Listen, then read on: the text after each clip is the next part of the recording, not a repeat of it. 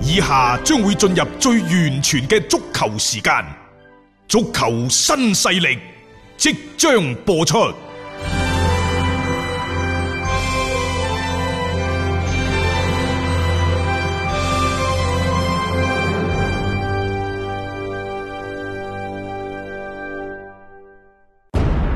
足球場，英雄地，幾多難忘時刻。攞翻住個波，從廣州太陽神到恒大富力，睇佢搞掂。從東較場驚天一射到亞冠加冕，從童話變成現實，從英雄變成傳奇。最偉大嘅球員，最不可思議嘅入球，勝敗之間只有一線。神奇之處，魅力所在，一比零啊，各位！只可意會，更可言傳。足球新勢力，各位朋友好，歡迎收聽今日嘅足球新勢力。喺琴日傍晚，足協呢就發咗份公告，對於大家關心嘅降薪嘅議題呢，就已經係同各隊有咗個討論，合理降薪就已經成為共識。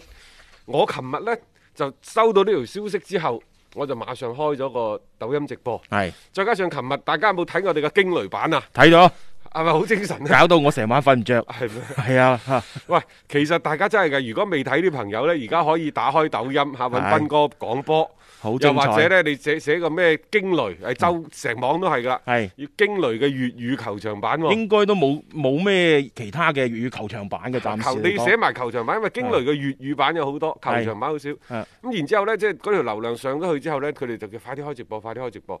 我話我食飯先唔急咁樣，我食晒一飯呢條通知就嚟啦。啊，呢條通知就嚟啦。嗯講乜嘢呢？我喺上邊用普通話，因為我琴日俾人斷啊啦，我斷咗好多次。 即係證明你證明嘅好多人關注唔咯。係佢佢第一佢咧係警告咗我好多次，係我斷咗兩次。我呢個禮拜禮拜日直播斷咗一次，係然之後即係係琴晚又斷一次，又斷一次啊係，逼咗好多人話你點解講普通話唔講白話唔講粵語？咁冇辦法啦。嚇冇辦法啊，其其實但係呢，我覺得平台已經友善咗啦。嗯嗯，以前係咩呢？以前嗰個提示係咩五湖四海嘅朋友，你要照顧佢哋。然之後咩咩咩誒？請講請盡量使用普通話。係而家呢，就改咗啦個提示語嗯嗯啊，改咗咩呢？佢話而家平台嘅多語種識別呢，嗯正在緊張研發當中，啊，明白。即係好事嚟嘅喎呢個。係即係佢其實都有機會以後研發成功的話，可以允許你咁樣。其實我都想講普通話，啊，因為我始終覺得即係話我哋少咗一個對全國嘅平台。嗯，嗱，如果你想聽粵語，咪聽電台咯，係日咪？日都同大家約定放工嘅啊時候聽電台，聽喜馬拉雅粵嗯語大把，仲好聽。大家話：喂，你同阿大雄連線啦，我話可能全抖音我最唔想連線嘅就係大雄。啊啊日日我哋喺度吹水吹成個鐘，呃好多人以為我哋有咩矛盾冇噶， 其實真係日日對住咩都講晒係啦啊，。係啊，所以我就話， 即係你傾題其他都好，即係你話連線，我都唔知傾咩好， 真係唔知講咩啊我呢個講笑啫。係係係係好啦，咁我攞普通話將呢一份公告讀咗落嚟，犀利，啊嗯我錯咗一次，啊，讀錯未備稿，冇備稿喎，即係冇啊睇都冇睇過， OK 揸起身就讀，好啊，然之後我就。少少傲嬌咗一回，我話嗱呢個就係基本功，普語喎、係我係普語係讀錯，係因為點解呢？係因為我嗰條脷轉唔過嚟。如果粵語啊，我我我我可能錯一次半次啦，但基肯定唔會超過三次。係嘛啊，咁啊，琴日咧其實即係足協呢邊大家都知道咧，就下晝開咗一個所謂嘅視頻會議啦嚇，誒佢哋都係就一啲嘅誒即係減薪啊，或者係聯賽跟住落嚟要點樣安排啦，係做一啲嘅初步嘅一啲共識。我同你講啊，呢篇文呢、個通知呢，洋洋灑灑，誒、大概有幾百字話，啊，講咗一大串。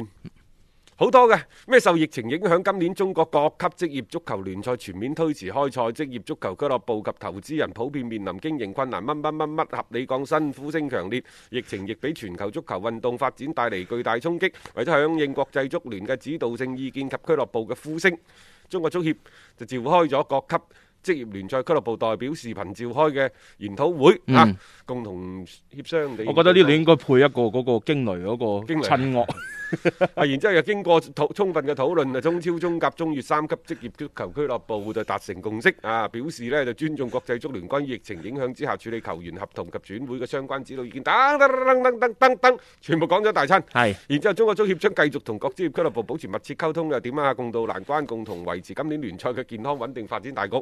嗯，最尾呢，又講就關於減薪問題，又同國際足聯多次溝通，獲得國際足聯支持，北北北北北北北嚇，兼顧各方利益嘅積極態度等等。嗯，咁呢就誒國際足聯又表示支持，講得大串洋洋灑灑，係有六百字，六百字。有肯定有，其實就係講講明幾樣嘢嘅啫，就係減薪周期從二零二零年三月一號至二零二零年賽季開賽嗯開賽日，啊，就咁咁簡單。就係不過嗯任何嘢都需要鋪墊，呢個我係明白啊 嘅。冇錯，冇理由一句話咁擺喺度嘅啊嚇，即係肯定有一啲前置，有啲後序。我同你講呢一篇嘅公告，我哋啱啱講咗咁多，我想講乜嘢呢？就係話足協其實要做一件事，真係唔容易㗎。啊，要足協發布一條嘅公告，真係唔容易㗎。你睇下佢瞻前顧後，嗯，講咗好多嘅理由，嗯，好充分嘅鋪墊，然之後再講俾你聽。核心就一句：三月一號減人工，啊，由嗰一日開始減到計幾時開波，幾時為止。冇錯啊，即係呢個係一個已經達成咗共識嘅一個決策嚟嘅，可以咁樣講嚇。咁但係大家亦都可以從呢個字裏行間當中知道喺足協嘅一個層面上面，佢要做呢一個嘅決定，哇！睇嚟又要經過好多各方面嘅一個協調啊，啊互相嘅一個嘅制衡啊等等啦，佢先能夠落到呢一個所謂嘅通知出嚟嘅。誒、千呼萬萬喚始出來咯，即係喺全球嘅足壇降薪成為一個大潮流嘅情況底下。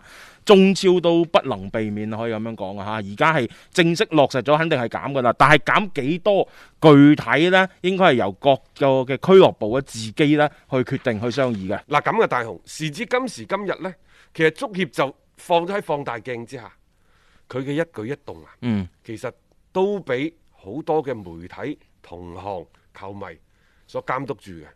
琴日足協嘅嗰個通告係咁講嘅，嚇、就係、呢，誒、中國足球協會就組織中超、中甲、中乙三級職業俱樂部嘅代表，經過充分討論，然之後呢，就達成咗一個合理降薪嘅共識，嗯，係同三級所有俱樂部都傾過噶啦。都傾過，嗯，但係呢，係咁嘅。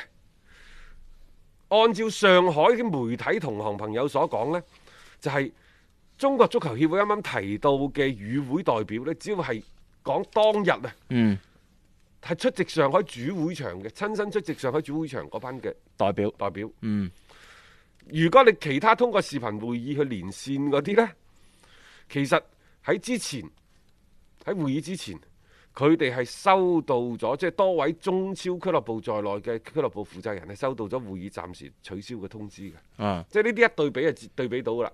一方面有人去咗現場，一方面俱樂部嗰個總經理話：，啊，暫時取消喎。一對比呢、個消息就唔會假嘅。嗯，嚇、至於咩原因呢？就足協呢就俾出嘅非官方解釋就話咧，因為今日晏晝嘅會議呢，工作組代表提出咗好多有益嘅建議同意見。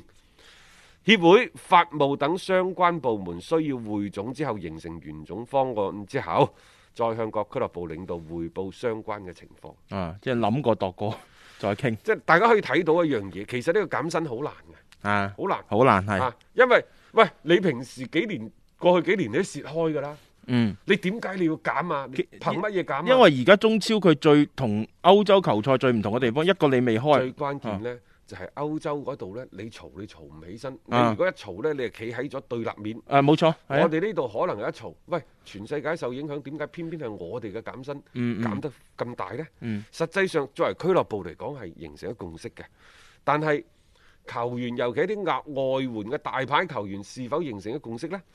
再加上減薪涉及嘅具體細節真係好多，但係我又唔明白啦，即係點解喺歐洲嗰度俱樂部減薪，唔通佢涉及嘅細節就唔多咩？嗯。係咪？一樣係咁多噶嘛，你要走嗰啲程序啊，包括你相關嘅協商嘅工作，其實都係要做啊噶。你再有一個誒、呃理由俾我，喂，你話啊阿斌哥唔同級別，包括同一級別一啲俱樂部嘅情況都千差萬別嘅喎，現實條件、經營狀況、發展思路都各有不同，嗯係咪？嗯喂，其實呢個相同嘅情況喺歐洲一樣嘅啫喎，即係呢樣嘢反而我放覺之得四海皆一準。樣嘅，一樣嘅，冇咩唔同嘅啫。所以我就話嚟到中國足協呢度呢，就瞻前顧後。嗯但係我理解佢點解各位，我喺個節目度呢兩日，我哋成日都講理解佢，理解佢，因為環境唔同。嗯你嘅思路做法就完全唔一樣㗎啦。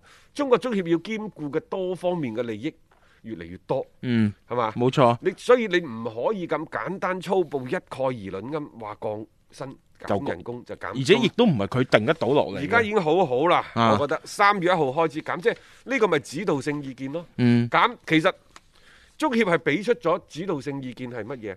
就第一三月一號開始減薪。嗯，有個其時次間呢，就係線得啊到國際足聯、亞足聯嗯嘅支持，即係你哋成日都話按照足球規律辦事， 而家咪係咯，點 解真係去到要按足球規律辦事嘅時候，你哋又唔辦呢？啊，有係嘛咁多嘅意見咧，啊，所以我就話嗱，喺喺即係大事當前呢，喺疫情當前，就所有嘅人性嘅弱點、嗯醜陋之處就全部暴露晒出嚟啦。嗰啲平時叫囂住按足球規律辦事嗰啲人，點解？嗯，呢個時候又唔按規律辦事你咧，有冇睇到足協呢一份嘅通告？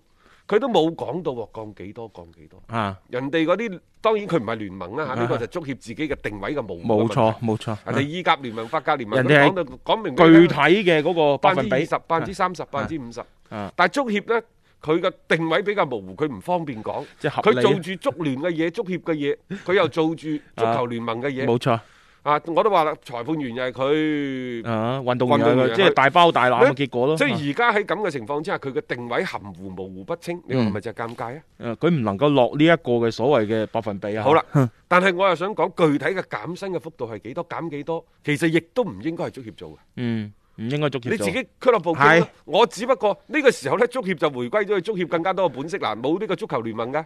即係當然，中國足球聯盟一直話想成立而冇成立，想成立冇成立。